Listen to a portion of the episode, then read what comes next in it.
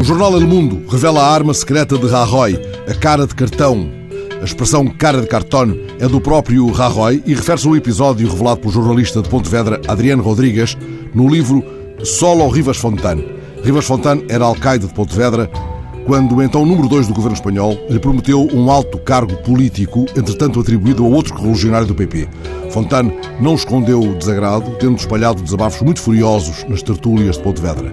Os amigos convenceram-no a ir falar com Rajoy. E quando Fontane deu conta ao atual chefe de governo do vexame que sentia, expondo-se ao ridículo nas ruas de Pontevedra, Rajoy respondeu-lhe: Cara de cartão, Pepe, cara de cartão. Como? perguntou o outro. Cara de cartão, insistiu Rajoy.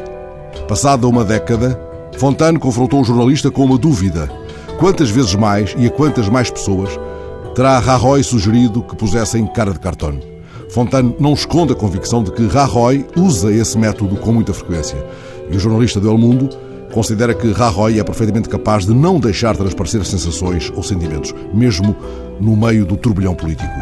Gondera lembrou certa vez que o rosto é o número de série da espécie humana, observando que ele revela uma acidental e irrepetível combinação de características. Ora, tomando como fiáveis as declarações do antigo alcaide de Pontevedra, onde Rajoy, curiosamente, nunca venceu, mas onde se passeia regularmente com essa máscara de frivolidade afável, o chefe do governo espanhol põe em causa tal acidentalidade e tal irrepetibilidade. Olhando as imagens da sua intervenção pública, escapa-nos aquilo a que os espanhóis chamam cara de viernes, querendo revelar cansaço, ou cara de lunes, sugerindo falta de ânimo para o regresso ao trabalho. Refinada expressão da inexpressividade. A cara de cartão ergue um invisível biombo que nos impede de aceder à identidade de um rosto, à plena identidade de um rosto. A cara de cartão é, em momentos de agrura ou de incomodidade, o avesso da cara de caso. Também não é propriamente uma cara não te rales, até porque o homem já deu provas de que se rala.